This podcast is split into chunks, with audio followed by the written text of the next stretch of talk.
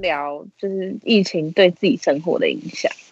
我觉得疫情对我的影响，它算是让我一直处在一个就是我觉得自己在非常时期的状况。因为我的工作有关系，所以我我们就是因为疫情考量，所以做了很多新的东西，就是所以要加班啊，或或加时什么之类。然后包括就是上下班呢，都让我觉得好像是你假日去上班的感觉，因为感觉整个城市就只有我们在运作。某一种层面来来想，就觉得整个城市就是我们在运作，然后进去公司的人也很少，但是我却每天都要去上班。他道路很空，就是你，但是你却一直都要去公司。对，就是我，我是那种必须一定要出门的人。就是很多人都觉得待在家里就就是对这个社会最好的贡献，但是我就是要出去上班这件事。但是我觉得。嗯，因为我们我们工作有太多技术的东西需要被克服，没有办法在家工作。嗯，对啊，对，我觉得最我觉得最大影响就是所有人都跟我们讲说，哦，呃，你们要做分流，或是你们要做什么 SOP 啊？假设到了要封城的境界的话，你们要要要怎么办？要怎么办？怎么办？但是因为疫情一直在这个地方，虽然它就一直在这个地方震荡，一下上一下下，一下上一下下，那。永远都不会到我们觉得最糟糕的那个状况，也暂时不会趋缓，所以我们就一直在这里不上不下不上不下，然后你就觉得哇，久你久了，你就会觉得说好，就很烦闷，就跟你一直待在家里一样。然后，但只是我的角度会变成说，我要一直出门，一直去上班，一直出门，一直去上班，然后一直去想这些问题该怎么被解决。然后我们会一直想要彩排演练，说我们之后真的疫情更加严峻的时候，我们要怎么办？但是。那些事情到最后真的碰到的时候，都不会像现在我们说的这样，就是必须做，必须做很多的演练跟那个那种叫什么，那个就是准备。但问题是，这些准备现在因为疫情处于一个尴尴尬尬的状况，所以你们这些准备起来，也就是都是尴尴尬尬。对，我觉得最大的影响是心态问题。哎，这真的，这真的会让心态很崩哎，就是久了真的是，我们都看到大家都在居家，就大家居家，我们上班了，然后我们就每天这样出门上班，然后你会心里会觉得说，就是你已经上，就很多人都已经放假放到今天不知道礼拜几，然后我们是上班上到不知道今天礼拜几，又每天都在靠意志力撑。不会啊，有人 work from home 就是已经加班加到今天不知道礼拜几了。哎，其实我也是，我反而是加班那个人。嗯，对啊，我就是说你啊，因为我们在场也只有你 work from home 了。那 work from home 的感觉好吗？哎，其实我觉得有有有有看每个人的工作状况怎么样，因为像我的工作是，因为我是属属于电商产业，然后所以反而是疫情越严重，我们电商越忙碌，然后所以我反而在家工作比之前的工作量还要更大，然后。就变成说，我上下班的时间没有很明确的分隔，然后我我所谓的下班，其实就只是去吃饭，然后吃完饭我几乎就是等于上班了，然后我我几乎晚上的时间，比如说我要跟主席讨论啊什么的，我都跟他说我今天要加班，然后我真的每个晚上就是你也没办法好好休息，因为你就是在就是你你就算吃完饭，然后。你要看电视，但是其实你看电视，你也不是属于真正下班放松的那种感觉，你还是心里处于一种紧绷状态，因为可能也是因为工作跟就是放松的那个场域是一样的，所以你那个心情没办法很快速的转换过来，然后所以其实你在下班的时间，就算好，就算我不加班好了，你的心情还是非常紧绷的，所以我如果对我来说的话，我觉得我在家上班。就是是心情的那那个切换状态会会很难切换过来，嗯，就是没有所谓真正的下班时间，就是没有没有一个明确的界限这样子。嗯，对对对，没有明确的界限。那这样有加班费吗？就你可以报加班吗？应该说，我我们的文化是没有在报加班费的。所以，我连我连我连我主管都比我忙，都没在报加班的。我我不可能在报加班。我跟你说，就是因为我跟他原本约礼拜二要礼拜二晚上八点讨论，然后他就传讯息给我说：“哎，我今天要加班，我们还是我们明天讨论。”我就跟他说：“还是我们就讨论二十分钟，因为我觉得你明天也会加班。”然后就隔天也被他说中，我真的要加班。我说你就没有哪一天没有在加班的？呃，疫情期间电商真的是，work from work from home 有 work from home 好处啊，就是因为我也看过有一些人是真的 work from home 之后，他整个效率大提升，然后整理家里啊，然后整个人过得非十分快活的那一种。可是你做电商是真的没有这种好处可以，就是 no，就是在在家工作真的是有好有坏啊。好的话真的是蛮专注的，因为完全不会有其他人来吵你，然后你就是自己在家，你就可以就是很非常快速的进入那个状态，你知道吗？就是可以马上就专注在你你的工作上面，所以这部分我是觉得真的蛮有效率的。但但就是你的工作形态来讲，有有效率，也没有多拿到钱啊。对对对，有有些有些人是有效率，他就就是他工作做完了，然后他就结束了啊。但是你不是，你是有效率的话，然后那麻烦你这个继续。所以对对对对对你而言，有效率并不是一件就是特别好的事情。呃，就是你赶快把事情做完，但还有更多工作等着你哦。哎呀，辛苦啊，辛苦！疫情期间大家也是闷在家里闷坏啊。我前几天才，我前几天就是回诊的时候，才终于在就是四月疫情，哎，四月，四月五月。反正疫情爆发之后，我第一次离开家，踏出家门。那这样你可能应该有快一个月没有踏出家门了。真的完全没有，因为我们家就是因为平常没事嘛，平常没事的话就也就不会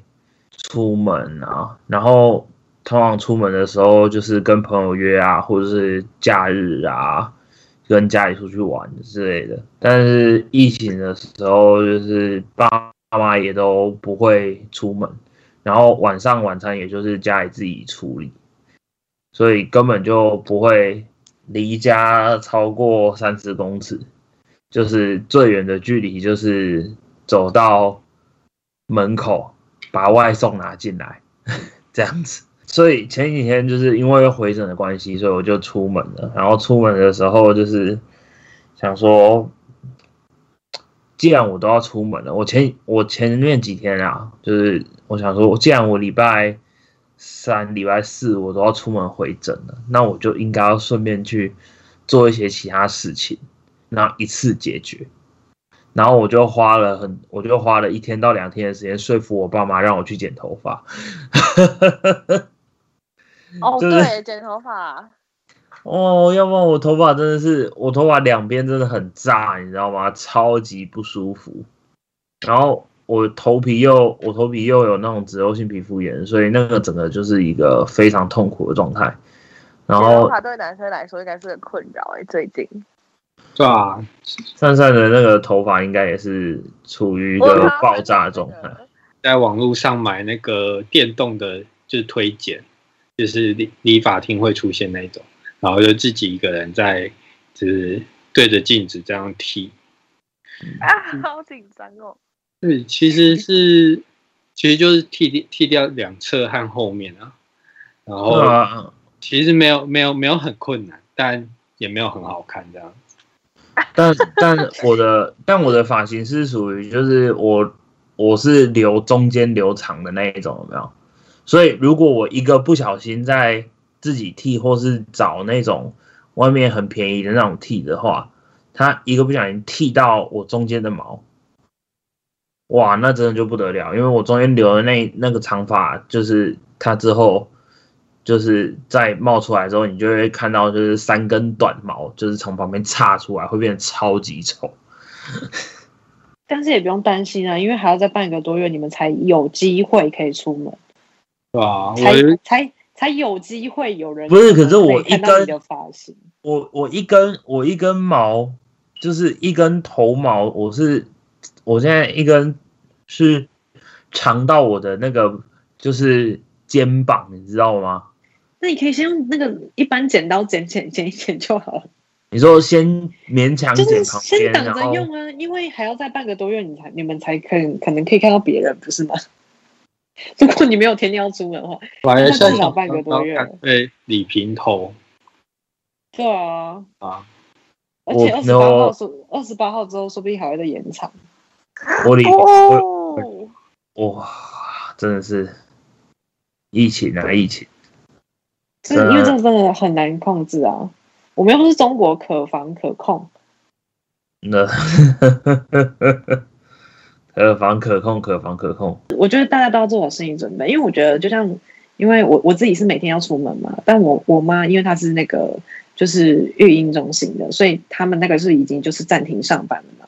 那她每天都待在家里啊，然后她可能也不用做太多，比如说，就是她她虽然是在家上班，但她不用做太，因为毕竟她的工作形态就是要看到那些小孩才算嘛。那她可能就写写写写教案就就好了这样。他每天都待在家，就已经已经一个多一个月了嘛。那他可能就会觉得说啊、每天都这样，然后他可能就固定一两点的时候就觉得头很痛，头很晕，就是因为他已经我觉得我太久没有现在就这样哎、对，因为他已经太久没有跟除我以见到除了我以外的人，然后或太久没有踏出家门，他开始会有这样的症状。那我就跟他说，没没关系，真重点是你要调整心态。第一个，我觉得最重要的是你要知道，事情不会回到疫情发生之前的，就是就算之后大家可以正常的上下班，一切都不会回到之前那样子，不会回到五月十五号之前。我们必须心里要有这个打算。第二是我们要实时就是监控自己的身体状况。假设你有什么呼吸不过来啊，你就可能深呼吸吐气循环大概五次到十次，然后伸展一下自己的身体，一定要实时照顾自己的身体状况。因为很多人如果假设我们我们因为我们要把身边的人都当做无症状感染者，你知道吗？哎、就是真的真的要这样。对你一定要这样子，你才可以才会更注意自己的生活。所以你一定要照顾自己的身体健康。你有一个不对劲，你就先告诉自己不要紧张，因为太多人太容易紧张了。所以我就我就跟他跟他说，你就先深呼吸吐气一个几个循环，然后你来确定自己的身体状况是怎么样。如果真的有不舒服，你赶快再跟我讲。然后第三点就是，你一定要替自己做一个每日的安排，譬如说你生活作息要正常，你要告诉你自己，比如说你可以早上起床的时候，你先想好你今天要做什么事情，按按照你想的去做。如果你没有正常的作息，那你之后也更难回到正常的轨道。然后第而四且你要帮自己安排今今天要做什么行程，对不然你会很容易觉得我好像一事无成，你的心情就会越来越低落。这就带到我然后生活没目标。对对对对，就是带到我的第四点，就是你要嗯。保持心情的轻松，不然你你每天假设，我也觉得我也是建议大家不要看新闻，就是你只要知道现在的发展到什么状况就好，你不要一直盯着看，不要二十四小哎、时我也是，觉得这样哎、对，不然你心情会我我也很都是吃饭的时候看一下而已，因为新闻现在报的东西都是长得差不多，然后那个政治人物出来的时候讲话也都差不多。你要保持身体健康跟心情是轻松的，因为你你如果你心情也会影响到你的身体啊，所以我觉得这几点是我觉得建议大家，我觉得比较重要的几点，而且你一定要改变你的心态，不然你会觉得你每天待在家里，你会真的会发疯，你都还没解封你就先得忧郁症，我说实在的，哎、要接受现状。这个我必须讲实在话啊，我在我在疯之前我就有抑郁症了。因为你会觉得很绝望啊，因为你现在看到很多都是快乐缺氧的那种人，你就会觉得说。啊，你你睡觉前你也会想哎、就是我现在睡着会不会也起不来？我倒没有那么，因为我毕竟就一直都待在家里啊，所以我相对来讲是就是整个状况来说是轻松一点的，就是因为我是真的完全没有出家门，根本就不会有任何的，就是染疫风险啊什么东西的。嗯，哎、我嗯想问一个笨笨的问题、哎，什么是快乐缺氧啊？哦，就是你睡睡觉睡一睡，因为现在是肺炎嘛，所以你肺部功能会就逐渐衰弱嘛，就是嗯等于是它是攻击你的肺部嘛，那你就会缺，就是肺肺的功能就缺少，然后你就会没有氧气，然后你就会直接就是死亡。啊，就，是那为什么要叫快乐啊？因为因为你因为你的血里血氧会就是降低，然后你并不就是一般人会呼吸，不是因为有那个二氧化碳吗？对啊，就是感觉到哎，血液里的二氧化碳变多了，然后你就会觉得哎，你自己没有就呼吸呼吸不就是没有没有没有足够氧气，你才你会认知到这件事。可是，嗯嗯，你快乐缺氧就是你的血氧会迅速的降低，然后你的血液里的二氧化碳还来不及提升，还感觉不到你呼吸不过来，然后你就会就是已经就是到很严重的程度了，这样子。隐形缺氧，应该说隐形缺氧，然后就直接猝死这样。对对，嗯，所以其实就是有医生就是提醒说，如果你出现胸闷、喘不过气、没办法深呼吸，或是手指、嘴唇发青或呈紫色，这四种症状，你就要尽快就医。哦，所以其实我觉得，如果你真的觉得很不舒服，但有可能只是你在家里关太久，你就走到那个 窗边旁边。你就对，就是在床边，就是深呼吸、吐气，做呼吸的循环，这样就可以，不用太过紧张。但如果真的严重的话，还是建议就是打一九二二。真心的，就是我们很认真在聊这个话题。如果真的有症状的话，一定要尽速就医，但是千万不要自己去医院。那我们就花再花一点时间，把那个嘎嘎就是前面没有录进去的那部分讲一讲。就是那个筛检的过那个筛检的过程，因为你应该，你不是不是应该，你一定是我们其所有人里面对于现在整个状况跟疫情最了解的人。毕竟相关从业人员，你每天不得不去去 follow 那个新闻，follow 这些消息嘛。而且现场体会，反正我今天今天早上的时候呢，我就去做那个快筛。但我去做快筛有几个就是。先就是先决条件，第一是因为呃我每天都出门上班，然后第二是因为我住在新北，然后这也是那个就是呃就是在就是疫情热区，所以我我去做快餐，然后第三是快餐站在我家旁边，然后它有网那个网络预约功能，但是因为我之前没有去快餐，原因是因为呃就是我不想在现场排队，因为在现场排队染疫风险更大，我个人觉得。那它有网络预约功能，所以我就上网做网络预约功能，然后再加上我呃我是那个媒体从业人员，然后这周刚好有那个报道，就是媒体从业人员就是染疫猝死的新的新闻，所以我综合以上几点，我决定要去快筛。那我就先在礼拜一的时候做了那个网络预约，然后预约礼拜六的早上去做快筛，然后我大概是九点三十二分到。我家旁边的快筛站，网络预约的人排成一列，那现场等候的人排成一列。然后，呃，我我们我大概是我九点半到嘛，那我大概是十点十分轮到我筛检，那大概等了还是在现场排了四十分钟，因为现场还是对，但现场还是要排。但是如果你是现场后位的话，要等等等更久，因为是以上。嗯，差不多超过，而且而且因为每天筛检的量能有限制，这个我的筛检站好像是两百还是三百人，那我呃，反正如果没有排到你的话，你就可能要明天再来这样子。如果你家旁边的筛检站可以网络预约的话，那就尽量网络预约这样子。嗯，然后呃，我是十点十分轮到我嘛，那我进去是先他有一个挂号的地方，你把健保卡跟身份证拿给他，他会给你一个号码牌跟一个试管。那你就可以去等待，那大概两分钟以内一定会轮到你筛检，然后你那边是一位医生，剩下四位是做快筛分析的，然后那个医生会请你把口罩拉到鼻子以下，就是要不要露出嘴巴，露出鼻子就好，然后会有两根那个棉花棒，一根插一个鼻孔，那他会在他会把那个棉花棒插到你的鼻孔深处接近喉咙的地方，然后会。转一个半圈吧，然后再换另外一个鼻孔，那他就会就你就你就等于已经裁剪完毕了，那你就到后方的那个就座位区稍等大概二十到三十分钟，然后他的两根棉花棒，一根是做快筛，一根是做 PCR，然后大概等二十到三十分钟就会有快筛的结果，但是就是因为快筛是还是有那个潜伏期的问题，那。你现在快筛呈阴性，有可能是未阴性，那他会跟你说，呃，你现你现在叫到号码的人，就是你的快筛呈阴性，那你就可以先离开。这样，那其实你的真正到底有没有确诊，还是要等 PCR 的结果出来，因为快筛还是有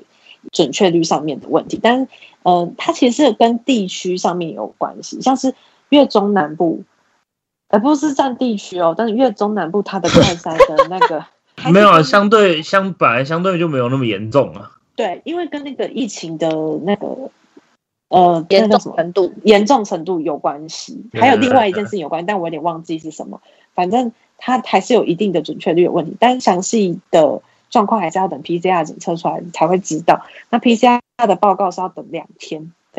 那他会，如果你呈现阳性的话，会有人通知你，会有人打电话通知你。那我的状况是，我是快筛是阴性的。那我大概等二到三十分钟，我就离开。我离开的时候刚好是十点半左右，所以大概我排了，就是我整个过程这样 run 下来是一个小时。但是是因为我有网络预约的关系，如果你没网络预约，可能会等更久。那如果你在当下快筛是呈阳性的话，他我因为我去的三点站是呃在我家旁边嘛，它不是它没有一台专责公车，它是一个富康巴士那种小型的。如果你快在阳性，你就直接上车，他把你带去防疫旅馆，或者是你你就是直接当场现场直接包裹。对对，你就直接你就直接会送去，然后他会等你的 PCR 检测出来，如果是阴性的话，他就会让你回家，然后做自主健康管理这样。啊啊，所以他就是一台在那边，然后随时准备，就是他就在那里准备，直接，然后就丢上车，然后你就嗯就走了。对，因为那是因为我是，因为我是去我去做快赛之前，我有先上网做功课。譬如说，呃，你去快赛时要带什么？因为如果你快筛呈阳性的话，你是会被直接带走。然后你之后，你你如果待在防疫旅馆，其实如果是你是去防疫旅馆，其实防疫旅馆他会准备好一些就是就是生活必需品给你，比如说牙膏、牙刷什么之类的。但是还是建议大家你去。你去快餐的时候可以携带的东西，你一定要带身份证跟健保卡，然后手机带着。那手机，那你如果需要的话，可以带行动电源或者是插头插座，然后可以带你的必需药品、必需药物。就是你假设你有固定在吃什么药的话，你就带必需药品。然后如果你可能可以带一套换洗衣物，但你不要给我拖一个行李箱去，就是带最基本的。就好了，可能背一个后背包去，可能就是差不多啊。不要背登山包，就是不要太夸张，就是因为你有可能，你有可能就是把你就是把你一般你就是出门会带的东西跟你必备的东西带着就好，就是要预测自己自己会得的情况下去背。你你预测你会被载走的情况下去准备这些东西，但但是不要说什么，就是连那个。那个什么也不用说，就是夸张到我连那个工作用的什么笔电啊，然后也是不用那些全部全部都带着，就是对带一些可能就是平常的，就是都会放在包包里面那些平常的东西就好了。对，因为主要会这样子建议大家，是因为你到时候到，假设你真的快筛成阳性，那。你到时候到就是防疫旅馆，或者是到病房，他你再请家人送东西来，你的那些东西是要一定的时间经过一定的检查才可以送进来的。哦，就是反而会造成医护人员或者是防疫旅馆人员的某一种层面的困扰。但如果真的没办法，那就没关系。但是如果我们能够事先做准备，那我们就事先做准备。对，但我刚刚讲的如果有详不详细的，就是不详尽的地方，或是我没查到地方，或是讲错的地方。的话，就是我就很抱歉，因为我毕竟只是一个凡人，我不是超级 professional 的。对，就是但是你已经你你已经你已经十分之详细，比我你已经十分之了解很多了。反正我觉得，我觉得大家就是，我还是觉得说，因为我是因为有原因，所以我才去快筛的。那如果你平常真的没有什么症状，或者是怎么样的话，其实是基本上你是不需要去快筛，你只要时时刻刻自我健康监测就好了。然后尽量少出门，那个对，就少出门，然后不要去人多的地方，做好消毒就是你自己能够做好的范围，这样就好了，不需要一定要去做快筛。那我是因为有原因，所以才去破口。对，反而会更增加别人的负担，这样子。对，所以我我我要去做快筛之前，我也是有仔细想过，就是我到底有没有需要去做，然后只是刚好综合上面的原因，所以我才去做这样子。毕竟，说实话，你也是很危险的那一群呐。对啊，因为我没弄出。哎，你们公司有补助你们去做快筛吗？我们公司就想要发，我现在听说啦，想要发试剂给我们自己筛啦。但是准确程度，因为毕竟现在东西也没下来，这公告也没有出来，所以我不知道到底实际的状况是什么样子。但是我听说的是某某电视台，不是染疫的那个电视台，是另外一个电视台，它是公司补助全体同仁去做快筛。感谢嘎嘎的认真分享，请大家注意好自己的身体健康。因为我觉得大家非必要不要去快餐，是因为我想我我去做这个快餐是。免费的，对，避免浪费资源，对，真的避免浪费资源，就不要不要就是闲来无事想说，呃，我觉得我好像，呃，哎，我今天在家里吃饭的时候咳了一下，我是不是好像中标了？哇，像其实那种就就不要去了，对啊，呃，因为我这一天到晚我都待在家里面，我根本就没有什么。我根本就不会有什么接触的那一个，除非是真的有有发现相关症状，要不然我去根本就真的就是完全是浪费。我之前前阵子我感冒，就在疫情严重的时候，我有感冒，我就很不舒服，但我想去看医生，但我又不敢去看，所以我就打电话到我家旁边的诊所，然后我就打电话问他说，我现在有什么什么症状，那我。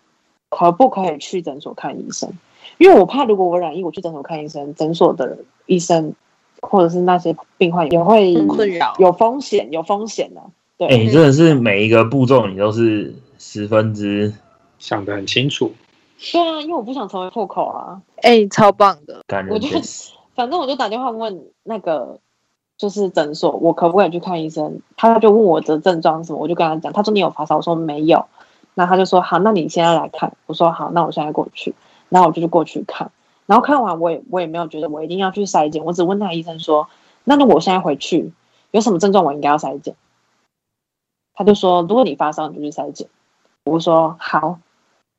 因为我不我也不敢去快筛，因为那时候没有开放网络预约，然后再加上那时候是新北疫情正要开始的时候。然后那时候的快筛站新北好像开了两个，我住的那里也很少，然后又名名额又有一定的名额，所以我也不敢去那里排队快筛这样子。然后我就问他说：“那什么情况下我要去快筛？”他说：“如果你有发烧，你再去。”我就说：“好，那那我知道了。”这样，然后我回家吃药。那其实但真真的只是感冒而已，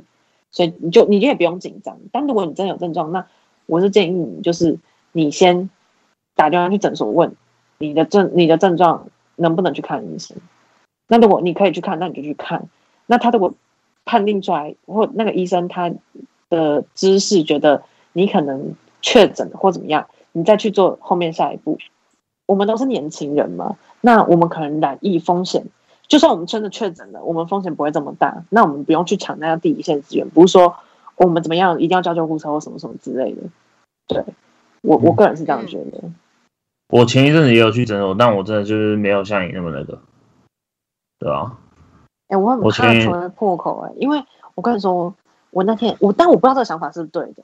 但我那天听到一件事，就是大家都说什么要要去筛啊，要去筛检什么的。因为那时候就某电视台那个摄影难艺，所以我们电视台里面都在讨论。然后我是听到人家讲说，敢不敢？你敢不敢去塞？就 A 可能问 B 说你敢不敢去塞？B 就说我敢去塞啊。然后他说，但是不要是第一个就好。就是你知道，我听到这个话，我听到这个话的时候，就是大家都会觉得我不想要第一个被塞出来，是因为我不想要成为别人谈论的画饼什么之类的。哦，你懂吗？但是昨天侯友谊就出来讲一句话，他说，就呼吁大家不要怕，然后出来筛，因为新北这个礼拜筛出至少九百多个是无症状的。对啊，对啊，对啊，对啊，就是真的不要，真的不要说，如果我是住在那种就是热区的朋友们啊，真的是不要，真的是不要嘴硬哎。对，真的不要嘴硬。你有你该怎么？真的是该该去该去塞就赶快给我去塞，不要去那边，不要在那边就是想说会不会怎么样，会不会怎么样？哦，不会，哦去塞。就你该怎么做就怎么做，因为其实我觉得大家不要讲说呃呃老一辈的人，好，我就直接拿我们年轻人来讲，大家都知道大家应该要做什么。当他现在要做的时候，这个事情绝对不是去怪那些人为什么偷打疫苗或什么什么之类，绝对不是。我们现在该做的事情是啊，对啊，对，但我们现在我们现在最该做的事情就是照顾自己的健康，照顾你爱的人的的健康，然后关心你生活周遭的生活，这样就好。其他离你太远的事情，我们真的管不到。你该做什么就去做什么，就这样就好。我在提醒大家一件事情，就是你去快筛的时候。你不要等结果的时候去隔壁给我逛康世美，你塞完就够，你塞完就给我坐在现场等就好了。你不要 跟我去隔壁等哎，对，你就给我坐在那里等就好。你你不能去做任何事情，好吗？这规定就是这样，你不能去做任何事情。因为我今天去塞的时候，看到有一个人，他儿子跟太太先离开现场，可能他家就住隔壁，然后那个那个在旁边的那个护士就觉得奇怪。你一个人读，手上拿三张号码牌，结果不是不是不是叫你不能走了吗？啊，你还去那边逛康世美？他结果没有，结果他是因为他家住隔壁，然后他可能小孩可能因为快塞那个就插进鼻孔啊，然后小孩可能就是在哭闹肚子啊之类的，先把先把小孩带回家。真的不要，你就乖乖在现场等，你一定要在现场等，因为如果你呈阳性，你还回家，你就是破口。哎呀。反正你自己你自己要知道你自己在干嘛。请大家考虑的时候，在快筛的时候，先把自己，你的快筛的时候，就是先把自己当成就是确诊者。对，就是你要把身旁的人都当做无症状，保持保持一定的距离啦。嗯，当然，如果说你不是在那种就是。就是新北、台北的热区。如果你在中南部的话，当然就是可以相对来讲不用那么紧张，就是做好自己该，就是做好该做的事情。就是像我爸妈他们上班的时候，会就是在办公室里面。那因为他们还是必须去办公室，所以他们去办公室的时候，就是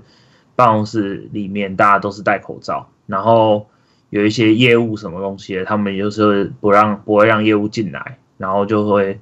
就一些就是送货出货，就是直接在外面进行这样子，然后回到家之后，他们就是在门口消毒，然后直接就是把衣服换掉，嗯，就是完全符合就是你在电视上面看到的那种防疫的规范的那种感觉，然后就连就是我爸在开车的时候，他都。就是他跟我妈两个人在车上的时候，就是两个人都还是都会戴着口罩，戴得紧紧的。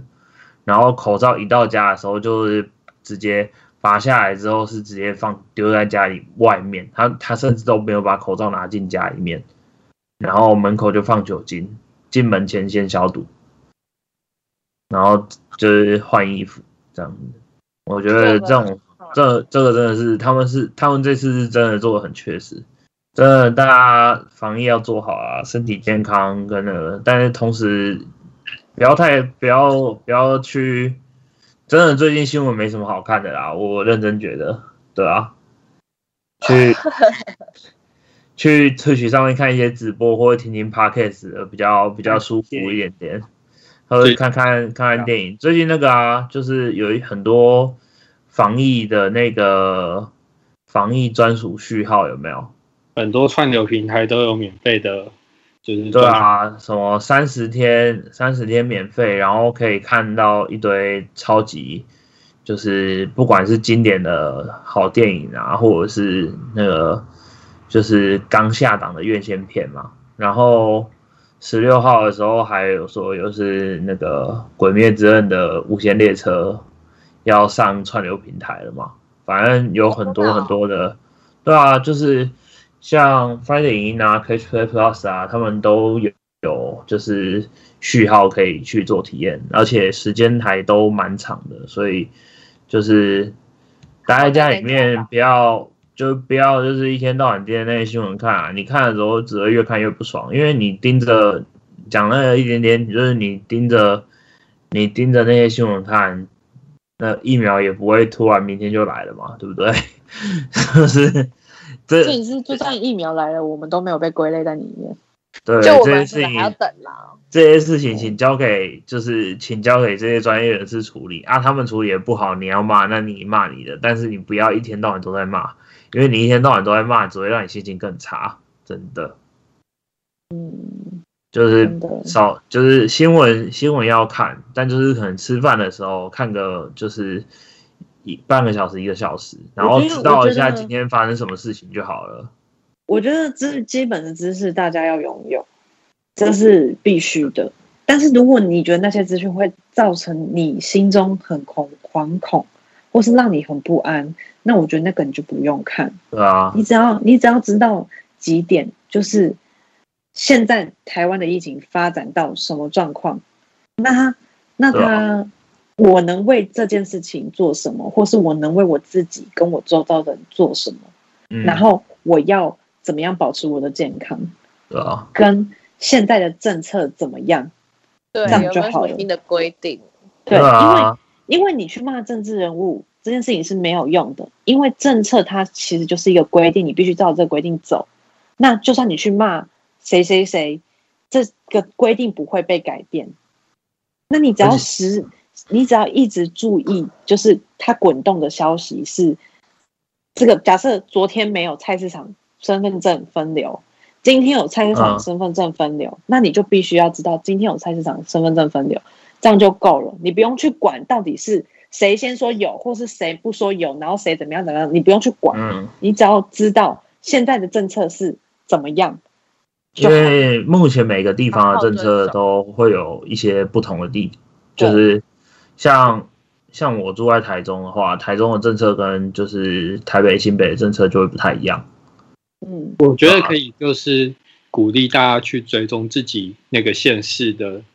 赖赖的那个账号。哦哦哦，对对对对对，自动通知一些就是新的政策的然后一些就是像社交距离 App 啊，然后官方集管家啊这些东西。就是掌握一下防疫的资讯，但是不要过多的，就是去跟政治人物在这个时候，就是对，因为因为我觉得你跟他们一起吵，你去骂那些政治人物，政策不会这样改变。就是现在现在这种东西真的是没什么必要啊。去去把政策改变，不是你该做的事情，你该做的事情是保护好你自己跟周遭人的健康。跟继续好好的生活下去，我觉得这还是最重要的。对对对对对，就是其实这一次的这一次的疫情，其实也催生，也让我们看到台湾就是很多被隐藏出来的问题嘛。那我觉得这就是包括像是义工宿舍的问题，然后还有之前那个万华得电话，很多人都觉得得电话不存在，包括我妈在内，就是他们都以为得电话不存在，然后。还有很多就是可能地方上面的行政部门的沟通问题，就是我觉得这些东西都是我们事后可能疫情结束过后，我们到时候回来再检讨东西。但是在疫情严峻的当下，真的就是我觉得那个啊，同岛一命共同防疫这句话是真的，就是大家自己把自己该做的事情做好，然后不要就是我就讲那个学学我爸妈。对不对？他们现在晚上的时候只看两个，一个叫《延禧攻略》，一个叫我们这一家，多么健康，对不对？而且防疫又做得很好。对啊，《延禧攻略》之前他们看的，就是他们就是跟着那个看，因为现在就是电视台就是会疯狂播，就是这种很长篇的那一种古装剧，有没有？嗯。对啊，他们一路从《甄嬛传》，然后看到了《延禧攻略》，我就看着我们，我觉得我们可以出一集，就是教教，就是推荐给大家的防疫必看清单。防疫必看清单，等我等我等我们那个就是处理之后再那个。我最近在看那个《绝命毒师》，我已经看到第四季第八集了，我剩下一季，我这两天追完之后，我就可以开始看电影了。我有好多电影现在在等。晋级的巨人呢？进击的巨人要等那个冬季冬，就是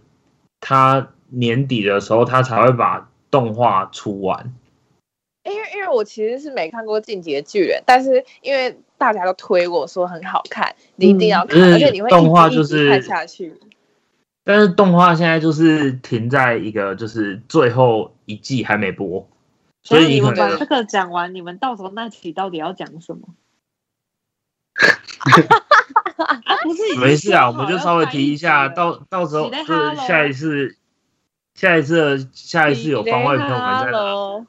哦，好好好好好好，差不多了，差不多了。我们今天这个番外就先到这边，就是提醒大家一些就是防疫相关资讯啊，因为其实这跟我们原本要聊的东西差的有点远。其实也没有说很远。哎，其实其实我们一开始要聊的那个前言，确实是因为疫情，然后所以我们才想要说聊到自由这件事情。因为疫情，然后它限制其实我们很多，比如说不能出门的这种自由，然后所以才想要探讨说，对我们来说自由是什么。结果结果后到后来都在聊疫情，我刚才都在想说，大家什么时候要拉回主题？没有没有没有，这一集直接变番外，好不好？直接下几分钟，那个嘎嘎直接剪一个番外，我我们不用礼拜五上片，我们我们多加开一个，因为之前就是最近有朋友跟我说，就是一个礼拜一支太少，但我们实在也没有办法录太多。一个礼拜一支太少，你给来来来来来，我觉得他哎他他就是说他就是说你声音很好听的那一个啊。哦，谢谢谢谢。就是不好意思，刚才太忠实粉丝哎，一个他他刚说一个礼拜一集，他对他讲太讲，因为他开车的时候他就会停，然后说他觉得一个礼拜一集对他讲太少了，那我说我也没有办法变多，你知道吗？我也想要每天更新呢，可以请他听第二次啊，对啊，听了第二次，我只能请他二刷三刷推荐给朋友啊。如果说如果说就是他推荐给朋友，朋友再推荐给朋友，然后让我们可以全职做这个的话，我当然愿意每天录一集啊。对不对？没错。等一下，有没有考虑过我的心情？哎，没有，我想到嘎嘎就是那个明明就粉丝很爱你，可是你却骂他，我觉得搞笑。哦，对不起，不是他根本不知道这件事情，我根本不知道。笑死！好啦，好，好，好，差不多，我们等下准备聊正事了。好，番外先到这边，好，走。